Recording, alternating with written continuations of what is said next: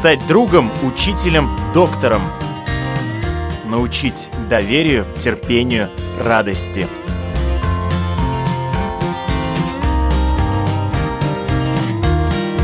Школа для родителей на Латвийском радио 4.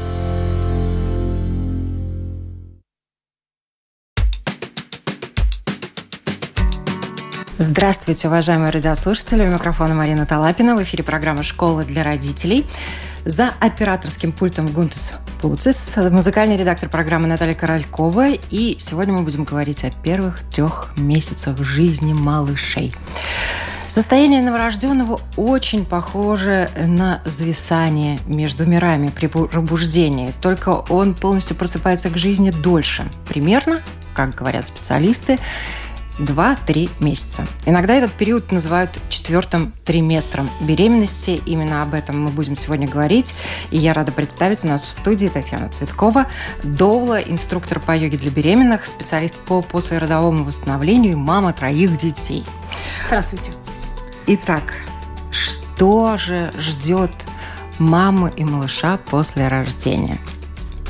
Ну, бывает очень по-разному, но вообще первые три месяца, а, первые три месяца после родов их нельзя называть четвертым триместром, потому что когда-то давно, много тысяч лет назад, а, беременная женщина длилась почти год. Да, и тогда большинство особей, ну, как бы, э, как скажем так, человекообразных, да, человекообразных э, обезьянок, они ходили на четырех конечностях, и это было возможно, потому что таз был немножечко другим, вот. И потихонечку, а, по мере того, как человек умнел, становился, скажем так, человеком, а, становился более горизонтальным, а, начало меняться череп человека начал расти, мозг начал расти, и, грубо говоря, человек стал таким умным, что не мог рождаться уже через 12 месяцев, и дети начали рождаться все раньше и раньше. И получается, что эволюция а, сохранила тех особей, которые рожали как бы преждевременно, и вот многие тысячи лет. В итоге мы сейчас имеем а, беременность, а, которая длится 9 месяцев. Но исторически так долго было, что детишки сидели в животе у мамы целый год, и получилось, что сейчас вот эта вот необходимость в быть в условиях максимально приближенных к а, к тому, как он чувствовал себя в животе, у ребеночка осталось. Поэтому четвертый триместр не просто так называется, он когда-то существовал, и потребность а, в таких условиях у ребенка до сих пор есть. Я позволю себе зачитать статую из книги Людмилы Петрановской, известного российского психолога «Тайная опора привязанности в жизни ребенка». Вот она как раз о стадии донашивания э, пишет следующее. Она называет его «шлюз между мирами, это три месяца, четвертый триместр. И а, в большинстве культур в самых разных странах мира новорожденный пока не считается полностью пришедшим в мир. Часто ему не дают имени в первые месяца два, не показывают посторонним, а, не выносят из дома, и в некоторых традициях даже запрещено говорить о том, что родился ребенок, и все делают вид, что ничего такого не произошло, поздравлять родителей начинают только после 40 а то и сотого дня, чтобы злые духи не прознали и не причинили э, вред малышу. И вот э, основания для опасения у наших предков действительно, конечно, были. Детская смертность достаточно высокая была всегда. И злые духи, опасные инфекции, естественно, не дремали. Да? Но к суевериям и страхам э, не только это все сводится, а сводится как раз к тому, что новорожденный действительно выглядит как бы не от мира сего первые три месяца. Там вот всех э, новорожденных показывают уже такими красивыми крапузами румяными, а они на самом деле уже трехмесячные такие да, пухленькие малыши. Зря называют их инопланетянами. Да. Первые три месяца. Но вообще, конечно, а, специалисты некоторые называют это медовым месяцем, потому что, по большому счету, когда будущие родители отправляются после, после свадьбы в медовом месяце, они не берут с собой ни родственников, ни друзей. Они действительно хотят остаться наедине и насладиться друг другом. После родов происходит ну, точно такой же... Э, э, семья увеличилась, да, семье нужно также привыкнуть друг к другу, лучше друг друга узнать, только теперь это не только мама и папа, но и ребенок. То есть ребенка нет ресурса узнавать и адаптироваться к большому количеству людей. Он может адаптироваться к маме, к папе. То есть он более-менее знает звук их голоса, знает их э, запах, и он не тратит так много жизненного ресурса на то, чтобы ну, адаптироваться к окружающей среде. То есть руки мамы руки папы, они знакомы, они безопасны. То есть ребенок действительно сэкономит большое количество сил, быстрее адаптируется к этому миру, быстрее привыкнет к нему, э, как бы накопит достаточно э, здоровья, да, для того, чтобы э, уже как бы после там трех месяцев расширить свою, как бы, да, свою социальную жизнь. Но вообще действительно большинство специалистов сейчас советуют родителям уединиться и вот это пространство тишины, э, узнать друг друга. То есть мама, которая лежит э, в постели, у нее такая трехмесячная пижамная вечеринка, то есть она действительно учится кормить грудью. Когда она лежит, то э, все ее внутренние органы встают на место. То есть за ней ухаживают. Вообще считается, что после родов в семье появляется два младенца, и им обоим нужен а, действительно существенный уход. Ребенку надо, чтобы его все-все потребности удовлетворялись по первому признаку, потому что главное желание ребенка, который родился, вернуться обратно в животик. Рейх. И поэтому какие-то детки достаточно легко адаптируются к новому миру. О том, что поменялась температура, о том, что поменялся свет, о том, что поменялось пространство, его стало слишком много для того, чтобы ну, нормально, адекватно его сразу как бы э, воспринять. Поэтому, по большому счету, любому ребенку нужно время на адаптацию. И тем больше мамой, папой и чего-то знакомого, тем быстрее этот процесс происходит. Каким-то деткам нужно еще больше времени да, и поэтому, в принципе, если мама быстро реагирует на потребности ребенка, а это обусловлено тем, что она все время рядом, то тогда ребенок, ну, гораздо спокойней. Если ему физически ничего не мешает, ну да, вот. и первое время мама очень чутко реагирует на то, малыш проснулся, они даже вместе могут засыпать, вместе просыпаться буквально там без доли секунды. Да, то есть здесь мы... Они друг есть... друга очень-очень-очень чувствуют, и они очень на одной волне. Да, получается, что они оба а, а, взаимообусловлены друг другом, потому что если мама проводит много времени рядом с малышом, она его кормит грудью, она обнимает его, у нее запускаются все процессы, все механизмы самовосстановления после родов. А у ребенка э, запускается механизм адаптации к, окружающей среде. И они реально зависят друг от друга. Они взаимообусловлены, вот их, их восстановление, их адаптация. Поэтому э, всегда наверное, слышали, да, такой синдром гнездования есть у беременных женщин. Он возникает опять вот в этом концу третьего триместра. Вот. И получается, что мама это гнездо себе приготовила, и после родов она остается в этом гнезде с малышом. Это не просто так. То есть это действительно механизмы, а, когда мамина подвижная психика после родов находится в состоянии, когда ничего ей не угрожает. Потому что когда мама действительно не, как сказать, не взвесив свой ресурс, свои а, силы, а, начинает быть хорошей женой, хозяйкой, там мамы в том числе, вдруг у нее есть старшие дети, она еще должна быть хорошей мамой для других детей.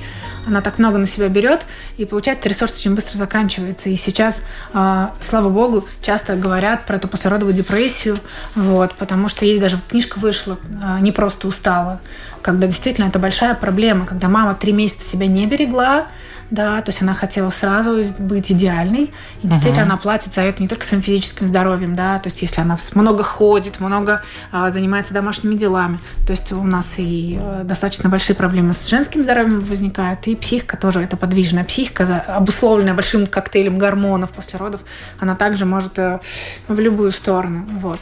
Поэтому, по большому счету, у нас нет вообще культуры заботы о маме, культуры э, вот этого четвертого, правильного проведения этого четвертого триместра. Вот. У женщин много соблазнов, ей хочется быстро социализироваться после родов куда-то. Да, некоторые очень хотят продолжить карьеру сразу после рождения. Да, но по большому счету, по идее, как это пространство тишины, ну, три месяца, может себе позволить любая мама, даже если она очень хочет вернуться. Ну, в этом отношении, конечно, латвийским женщинам, надо сказать, повезло, потому что, например, в других странах э, декретный отпуск, он длится гораздо меньше, некоторым действительно Но он приходится... те же самые 3-4 месяца. То есть 3-4 месяца обычно, ну, в большинстве стран... В Америке а, один месяц, два месяца или три, в зависимости от э, работодателя. Да. Тут... В любом случае, за свой счет можно взять какие-то какие недели. Ну да, и по большому счету об этом заранее. А, в Америке зато очень часто при, при каких-то организациях есть детские сады, когда мама с младенцем может ходить на работу и сцеживать молоко, и там то есть там все относительно тоже продумано. Да, это, конечно, сильно отличается от нашего менталитета, Вот, но по большому счету каждая мама выбирает для сама, что для нее нормально, что, что для нее приемлемо. Но первые три месяца, мне кажется, каждая мама может провести с ребенком вот в ну этом, да. А, да, в, таком, в интимном пространстве. Я к тому списку, который вы уже ранее озвучили, э, добавлю, что вот чем отличается э, жизнь малыша и мир малыша внутри мамы от мира малыша, когда он появляется на свет. У мамы внутри темно, или, или какой-то приглушенный свет. Да, или приглушенный свет, да. И, естественно, после рождения у него все вокруг чаще всего светло. Угу. Да. А приглушенные звуки внутри и снаружи это уже достаточно громкие звуки. Постоянное тепло и стабильная температура, и изменение температуры. Если э, внутри мамы у него постоянный доступ к питанию, то снаружи его периодически начинает мучить голод и жажда ограничение пространства, соответственно, ограничение движений и так далее, особенно mm. на последнем месяце, когда он там уже все плотненько. Вот. И наоборот, огромное пространство. Это, естественно, такие... На самом деле, вот действительно очень большой контраст э, в ощущениях, восприятии. Потом э, всюду вода, кругом воздух. А, невозможность чувствовать запахи, и тут э, начинаются запахи, и мама тоже он начинает распознавать, и папа по запахам. Если вокруг очень много запахов, это тоже может э, быть стрессом для малыша. И тут буквально несколько еще осталось. А постоянный контакт с мамой, да, то есть непрерывное такое присутствие в маме, да, и значительно, конечно, уже снижается частота вот именно такого глубокого, приятного обвивания мамы, объятий, да.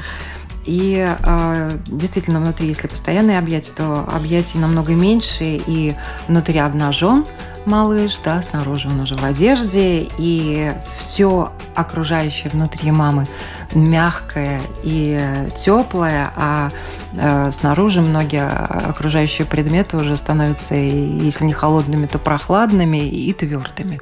Вот, э, по-моему, очень жесткий такой переход. Мало того, что стресс во время самого рождения, да, роды, большой стресс, об этом уже тоже все говорят, так еще и совершенно другой мир.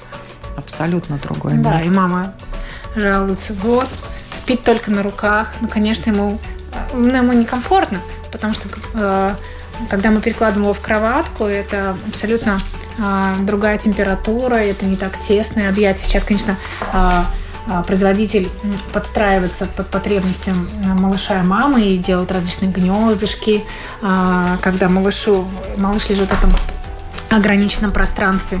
Вот, поэтому, конечно, а, малыш не знает, что такое голод, не знает, что такое холод, не знает, что такое ощущение там посторонней одежды, ткани на себе. И поэтому он, в принципе, если начинает плакать, он доносит, пытается донести до мамы какое-то сообщение. Вообще, Э, как бы перинатальная психология говорит, что малышу как бы надо, чтобы мама секунд за 10 отреагировала на его сообщение. То есть потом начинаются, а, ну, в большинстве случаев даже могут начинаться а, необратимые изменения психики. То есть ребенку надо, чтобы мама отреагировала быстро. И мы стараемся не дожидаться плача, потому что если ребенок поймет, что он может добиться от мамы какой-то реакции только когда он орет, истерит и так далее, он будет делать это прекрасно, да, именно еще маленький. И потом такого ребенка называют манипулятором, хотя он просто хочет сообщить маме о каких-то своих потребностях. Ему стало страшно, ему стало одиноко, он хочет кушать, ему что-то зачесалось, там, все что угодно. На самом деле, этих потребностей может быть много. И когда мама при первых кряхтениях видит, что ребенок испытывает уже небольшой дискомфорт, реагирует на это, ребенку достаточно говорить с мамой на таком языке. Поэтому, по большому счету, ну, я думаю, что сейчас уже в любой книжке по психологии это написано, что удовлетворение этих базовых потребностей в еде, в тепле, в тесных объятиях в первые три месяца стоит такой существенный фундамент на э, доверие к миру, на э, как бы на то, э, насколько психологически и физически будет крепким ну, человеком по жизни. Потому что когда мы не давали ребенку самых элементарных базовых вещей в начале его жизни, то но только очень сильный человек без такого фундамента может двигаться дальше вообще прям по полной программе. Казалось бы, да, но действительно многие а, даже о развитии психики не задумывались в первый год жизни ребенка, да, и начинали уже мониторить а, ситуацию гораздо позже. А то, что можно вложить в первые месяцы жизни, оно неоценимо, да, и тут то, что может сделать и мама, и близкие для мамы и для малыша, оно действительно очень ценно, и это надо делать. Вот что важно делать для малыша в первые три месяца жизни, а может быть даже и дольше? На первые три месяца мы реально создаем ему те же самые максимально условия, да. которые были у малыша в животике. То есть, во-первых, это теснота, то есть это мамино объятие, это совместный сон. И по совместному сну написано уже много книг, которые а, научными исследованиями подтвердили всю, ну, всю, как бы все плюсы этого. Это грудное вскармливание, которое, да, когда малыш получает грудь не только когда он голоден, но когда ему одиноко, страшно, и просто нечем заняться. То есть, по большому счету, грудь, и вот это, знаете, а, есть такая неправильная ассоциация на сон, грудь сейчас придумали. То есть до этого тысячу лет, да, и мы, ну, не одну тысячу лет, ребенок действительно был все время на груди, да, мама-то его на спину привязывала. А некоторых народностей и племен до сих пор это... Да, то есть это было вот эти традиционной культуры, это, значит, все было неправильно, да, а вот тут мы тут в 20-21 веке стали такими умными, что мы решили, что ребенок маминой э, грудью может манипулировать, маленький ребенок. Поэтому для меня это тесное объятие, даже если это сон на руках, то есть вначале да, то есть, а потом ребенку действительно становится интересно еще что-то, кроме мамы, потому что у меня были трое детей, трое ручных детей, и они все слазят с рук рано или поздно и занимаются многими другими интересными вещами. Дальше это, конечно же, тепло, но не жара. То есть, в принципе, ребенок может быть э, тепло одет, но при этом температура воздуха, например, в спальне должна быть ну, адекватной. То есть, ну, 20-21 градус. Ну, то есть, ну, до 22, скажем так. Да, вот. в некоторых странах нам, нам педиатры вообще предлагают 18-19 градусов да, в спальне. Да, да. Это действительно помогает ребенку лучше спать, когда он тепло одет и э, температура воды. То есть э, ему не должно быть жарко однозначно.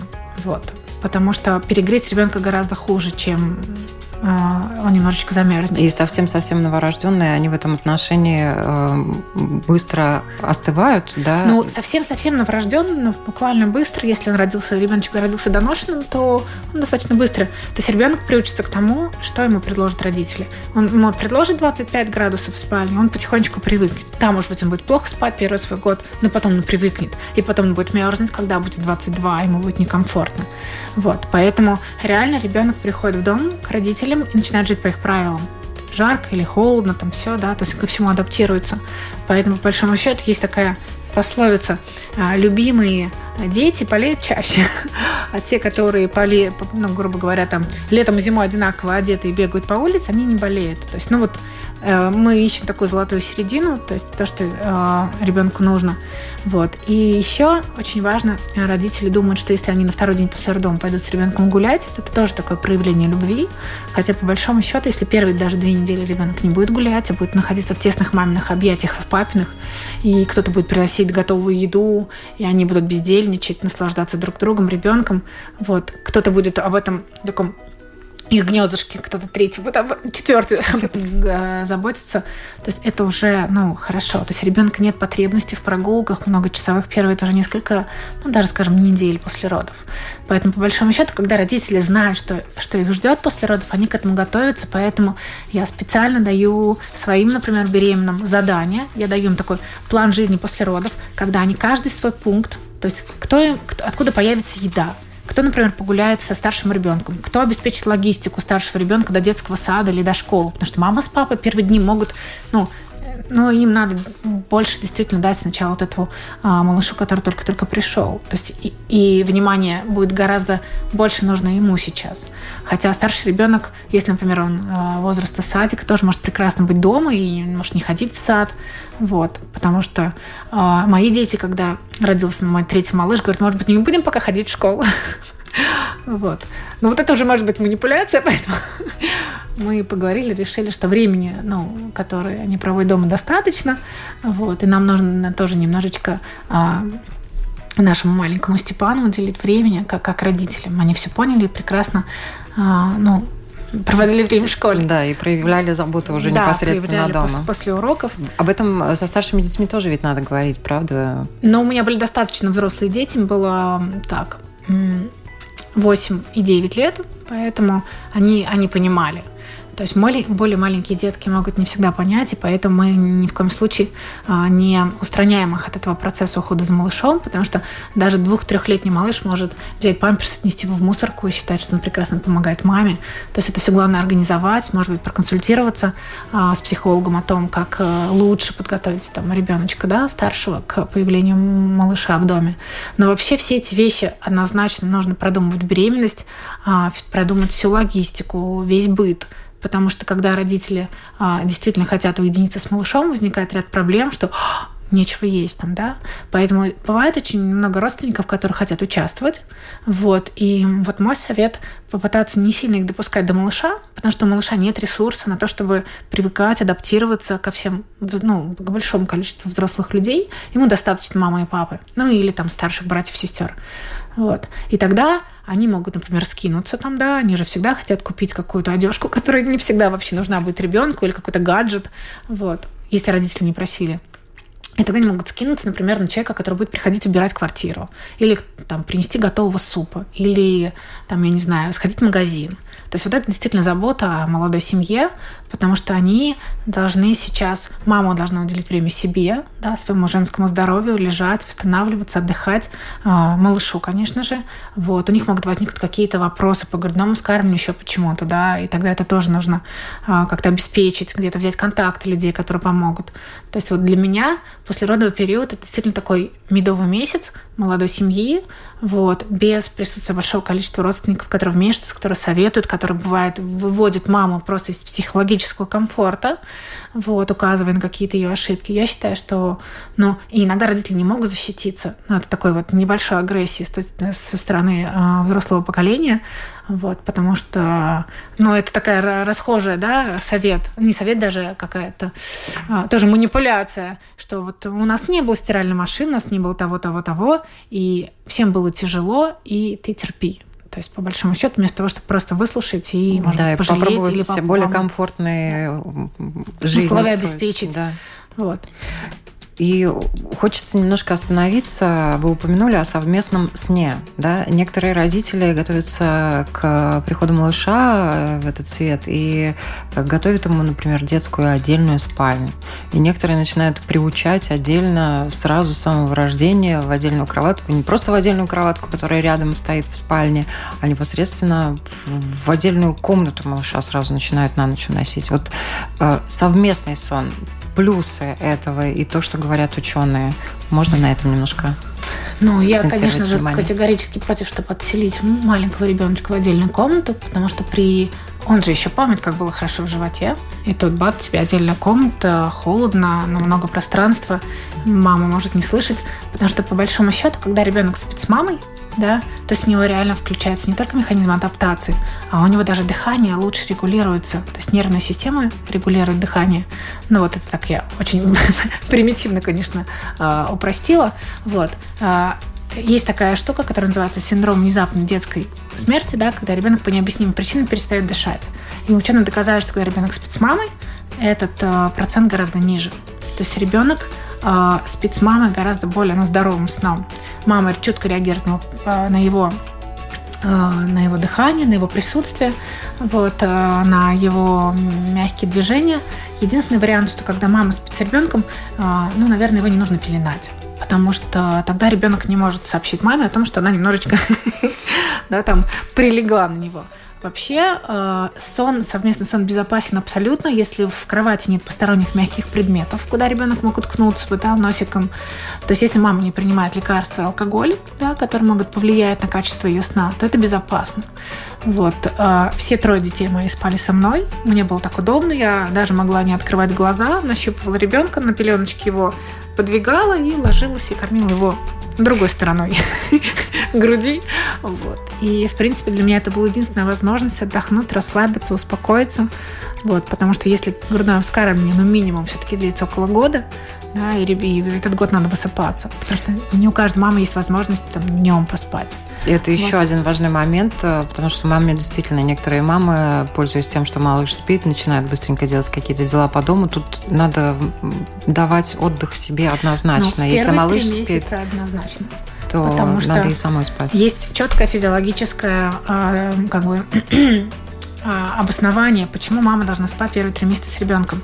То есть э, у нас гормональная система, она же была очень сильно изменилась во время беременности, и во время родов выделяются новые гормоны, да, и после родов выделяются еще гормоны. И в какой-то момент у женщины находятся, как бы, да, сразу после родов все гормоны, которые могут быть. Ну, то есть и беременные гормоны, они не могут выйти просто так за там, за несколько часов из организма гормоны родов, да, много окситоцина, потом пролактин, э, да, который, который обусловливает да, э, выработки молока. И в какой-то момент этого так много, что это все должно как-то вот прийти в норму. И стабилизируется это все только во сне. То есть если мама спит недостаточно, да, то у нее уже действительно возникает дисбаланс, гормональный дисбаланс, который может и а, психически как-то выражаться, нестабильной психикой, и она может чувствовать себя по-другому. Еще считается, что послеродовый период в жизни мамы – это, наверное, единств, один из единственных периодов в жизни, когда мама не может рассчитывать на свою интуицию, потому что настолько наполнена гормонами, и этот гормональный коктейль может очень по-разному как бы влиять на ее поведение. И вот очень часто бывают женщины, которые себя прекрасно чувствуют после родов, и у них так много энергии, что этот коктейль дает им вот такое вот такое вот э, ощущение, что она все может, все умеет, и она начинает действительно очень много шевелиться, двигаться, и потом э, это ее догоняет, либо вот э, смотря что как бы быстрее отреагирует на это психика или тело. То есть это может опущением внутренних органов отозваться, а может тем, что хоть, ну, даже если не будет послеродовой депрессии, но какой-то послеродовый блюз такой, когда мама просто устала, просто не хочу, ребенок не радует. Вот, и поэтому вот это три месяца, когда мы максимально много времени проводим с малышом.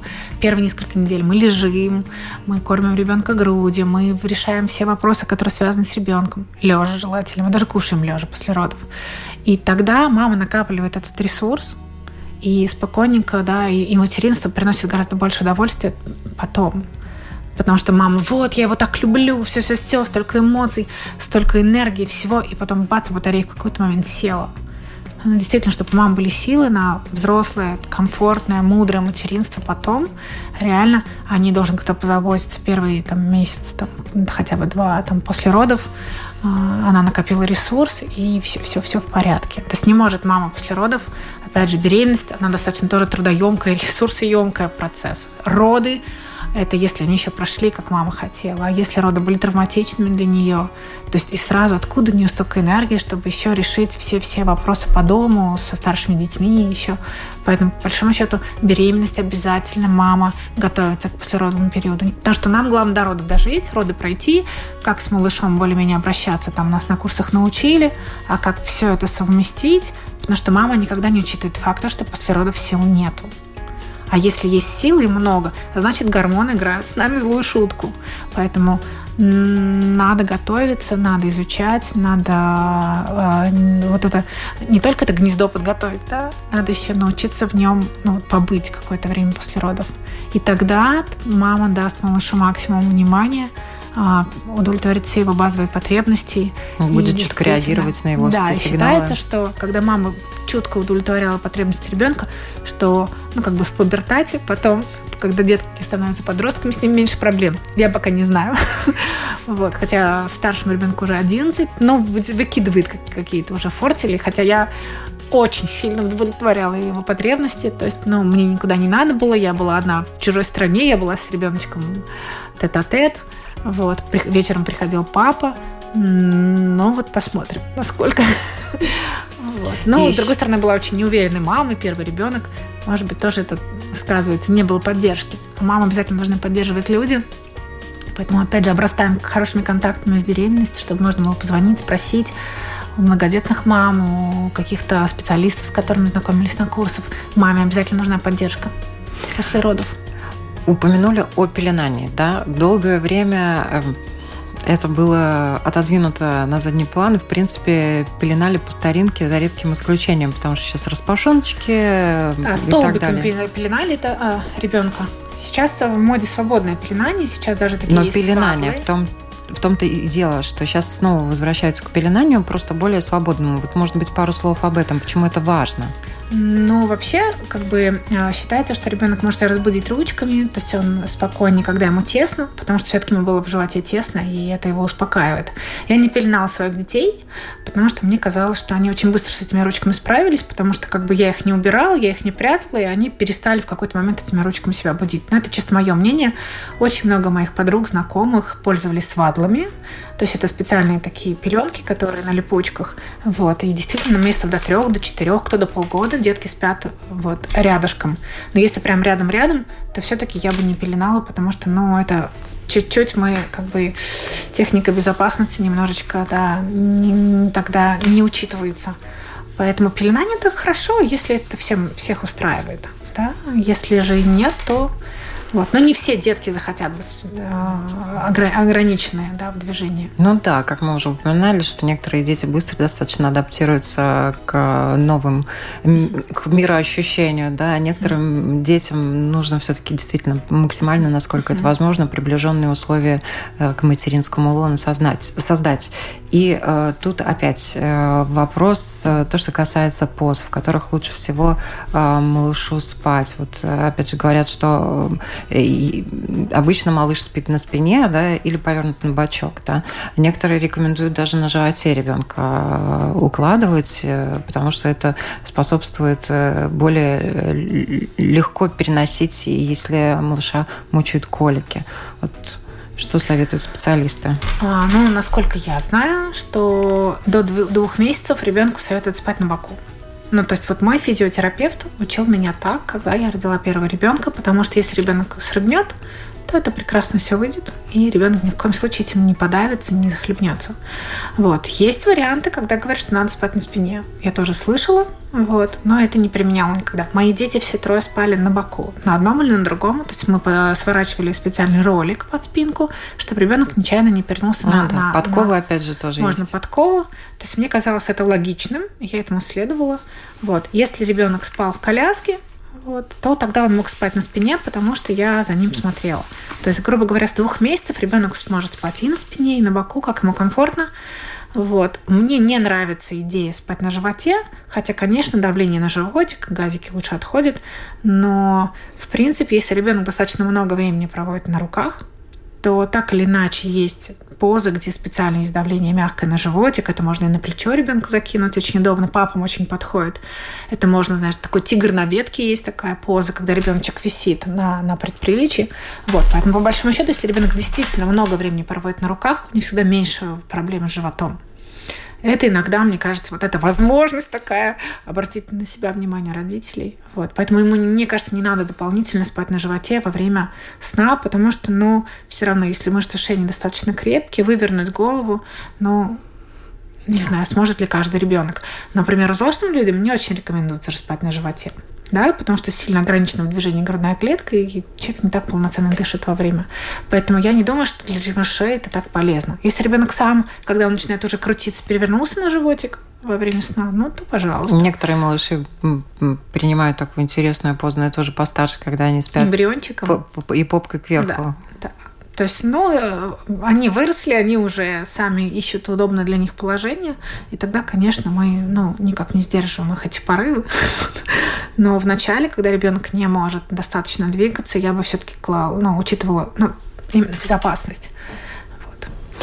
То, что касается э, звуковых фонов, и в первые три месяца вот рекомендуют, э, у мамы в животе были своеобразные звуки, да, он по-своеобразному слышал, как э, окружающий мир, э, звуки, да, к нему все это как если, не знаю, набрать воздуха и нырнуть в ванну, наверное, такие же. Можно немножечко приблизить свой слуховой аппарат к тому, к тем ощущениям, которые малыш переживает у мамы в животе, да, и он очень хорошо слышит, как у нее э, работает пищевод, как правило, да, как у нее течет кровь. Кровь течет.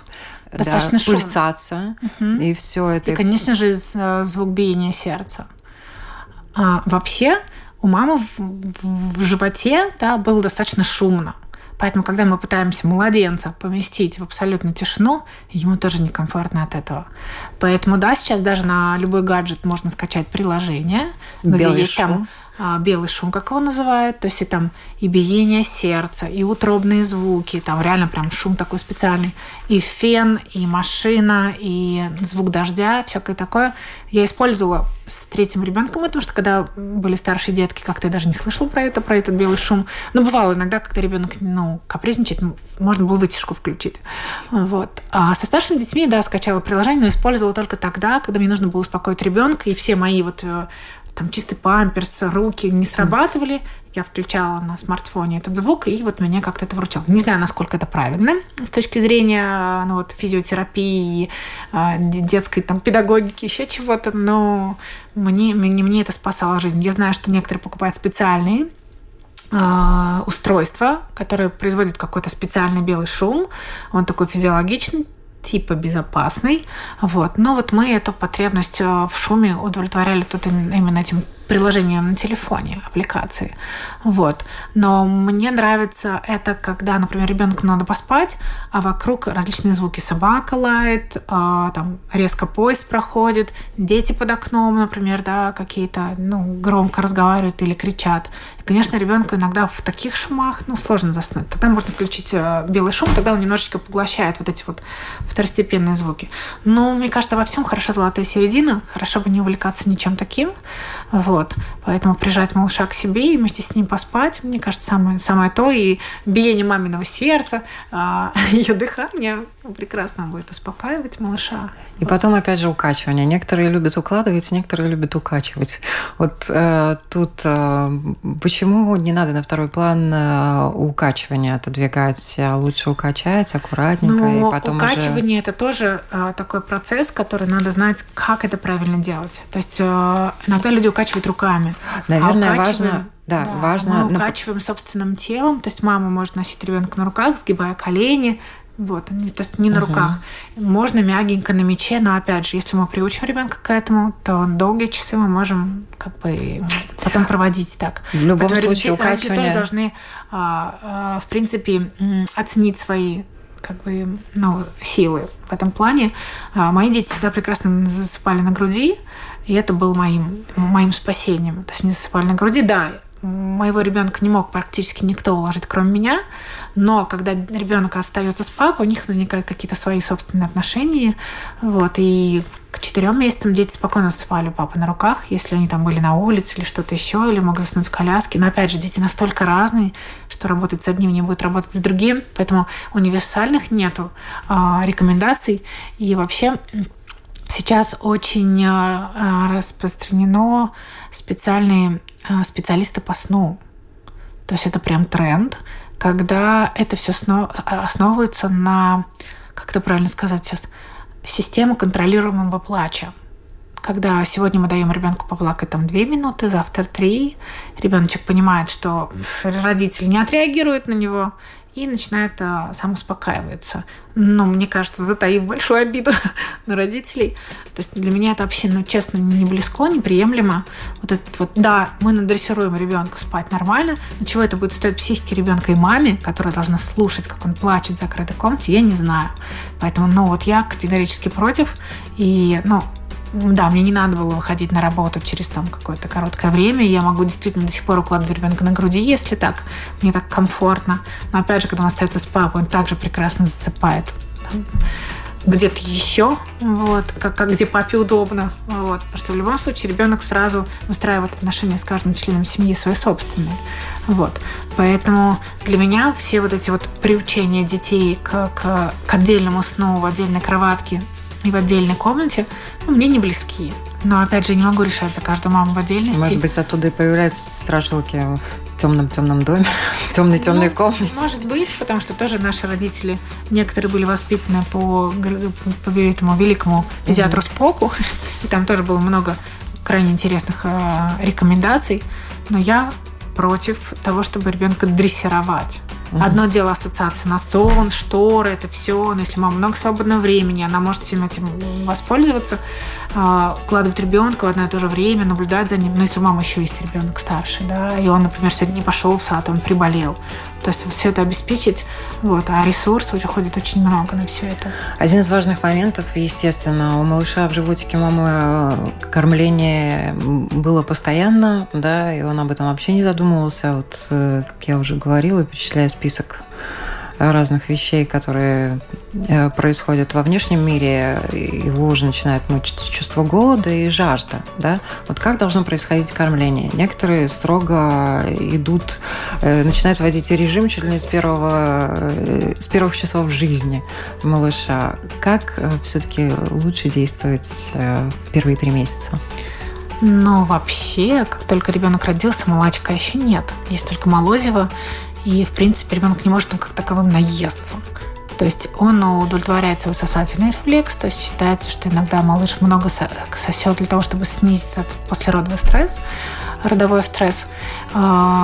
И ребенок, в принципе, может за одно кормление даже есть одну и другую грудь вот, когда он кушает молозиво, и это обеспечивает ну, нормальный приход молока. То есть ребенок должен стимулировать грудь, мама хорошо сокращается матка, ребенок успокаивается, адаптируется к этому миру, то есть он не, не испытывает никакого чувства голода, потому что он все время сосет. Он спит на груди, да, то есть, ну вот это один из вариантов, опять же, адаптации его. Потом потихоньку, когда молоко пришло, ребенок ну, лучше насыщается, может дольше спать, вот, но опять же, вот мне очень нравится идея, ребенок засыпает с грудью, просыпается с грудью. Вот. Я понимаю, что, может быть, я сразу ограничу какую-то свободу человеческую мам, то есть они говорят, я хочу быть более свободной. Окей, тогда ну, она должна придумать для себя какие-то другие вещи.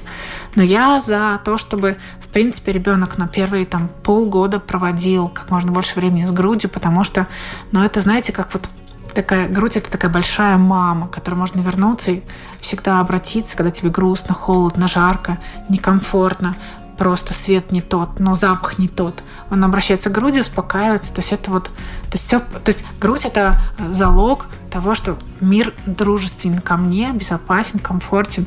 Потому что в 6 месяцев начинаем вводить прикорм, Детки очень любят кушать другую еду, запивая ее потом маминым молочком. И большинство детей в год уже кушает достаточно много еды. Да, кто-то и до двух лет, и до трех лет кормится грудью. Все зависит от того, насколько мама. Ну, как она смотрит на этот вопрос.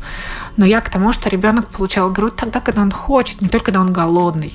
И тогда кормление по часам, ну, оно, не знаю, мне не нравится эта идея. Вот. То есть он может каждые 15 минут прикладываться, а может и 3 часа даже к маме не подойдет, ну или ну, когда он уже взрослый. То есть по большому счету вообще мы всегда ну, идем от потребности ребенка. Но, например, если нам надо куда-то выехать, да, и я понимаю, что он может скоро попросить грудь, я ему предложу раньше потому что мне его надо покормить и куда-то отправиться на прогулку, или мы должны куда-то поехать с семьей. То есть, да, я учитываю потребности ребенка прежде всего, но если мне нужно что-то внести, какую-то коррективу, да, я запросто покормлю ребенка раньше, чем он попросит, например. То есть понятно, что мама тоже человек. У нее есть какие-то свои потребности, и, конечно, грудное вскармливание – это тогда, когда всем хорошо. Если мама очень-очень страдает от этого, то ну, я считаю, что этот вопрос надо решать с консультантом по грудному вскармливанию. У них действительно большой опыт, и они могут маме действительно помочь. Помочь решить это то, как она хочет, как ей удобно. Вот. И порой мы действительно не можем сами дойти до каких-то вот ответов на вопросы, а опытный человек бац подсказал, и все стало на свои места. Какие самые распространенные ошибки вот мамочек в первые три месяца которые все-таки надо думать и не допускать возможности? Ну, так сложно сказать прям ошибки-ошибки, но потому что каждая мама несет ответственность за своего ребенка. То есть, что бы я посоветовала маме после родов? Во-первых, ей нужно лежать очень много и хотя бы неделю а, кушать а, в кровати, а, научиться ребенка кормить грудью, если проблемы возникли, да, сразу решать их. Ну, можно с помощью консультанта, можно с помощью да, каких-то своих знаний, полученных на курсах. Вот. Ребенок тоже прекрасно адаптируется так, к этому, ну, к новому миру именно в маминых объятиях. То есть лежать или желательно с ребенком, а, спать, когда спит ребенок, не укутывать его сильно-сильно, а, можно не гулять. А, что еще? Ну, вот реально, вот первая да, рекомендация – обеспечить ребенку жизнь как в животе. И желательно, чтобы за мамой тоже кто-то ухаживал в этот момент и давал ей это тоже ощущение того, что не надо никуда бежать и ничего решать. Что пусть кто-то позаботится о ней, о малыше.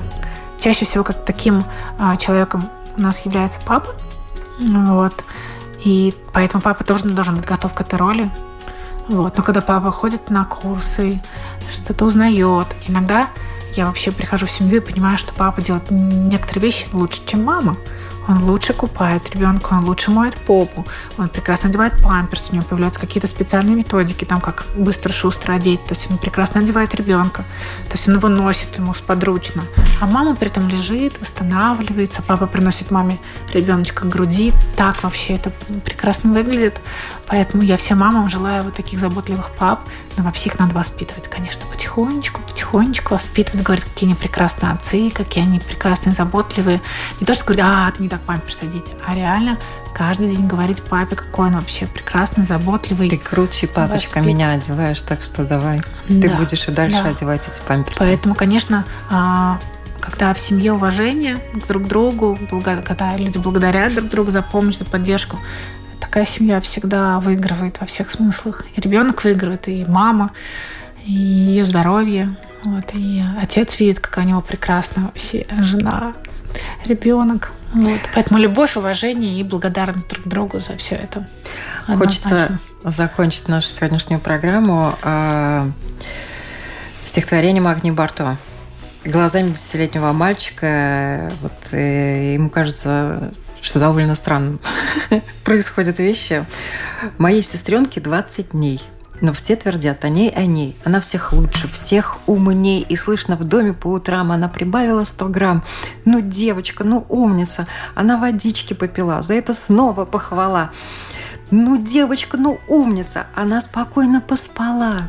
Девочка, ну, умница. А мама шепчет прелесть, в восторге от Аленки. Смотрите, разоделись мы в новые пеленки. Смотрите, мы зеваем, мы ротик разеваем, кричит довольный папы.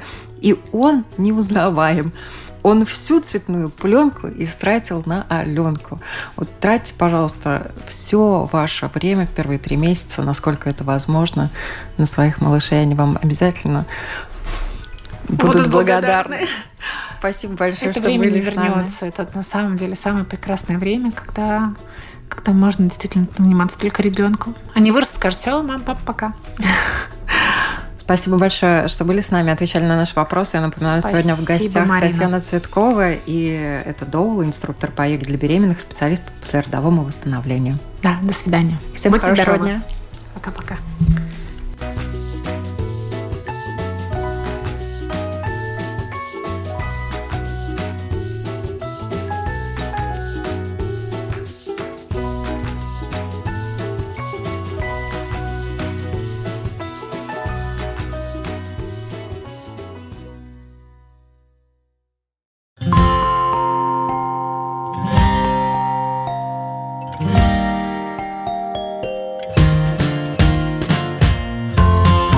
Стать другом, учителем, доктором. Научить доверию, терпению, радости.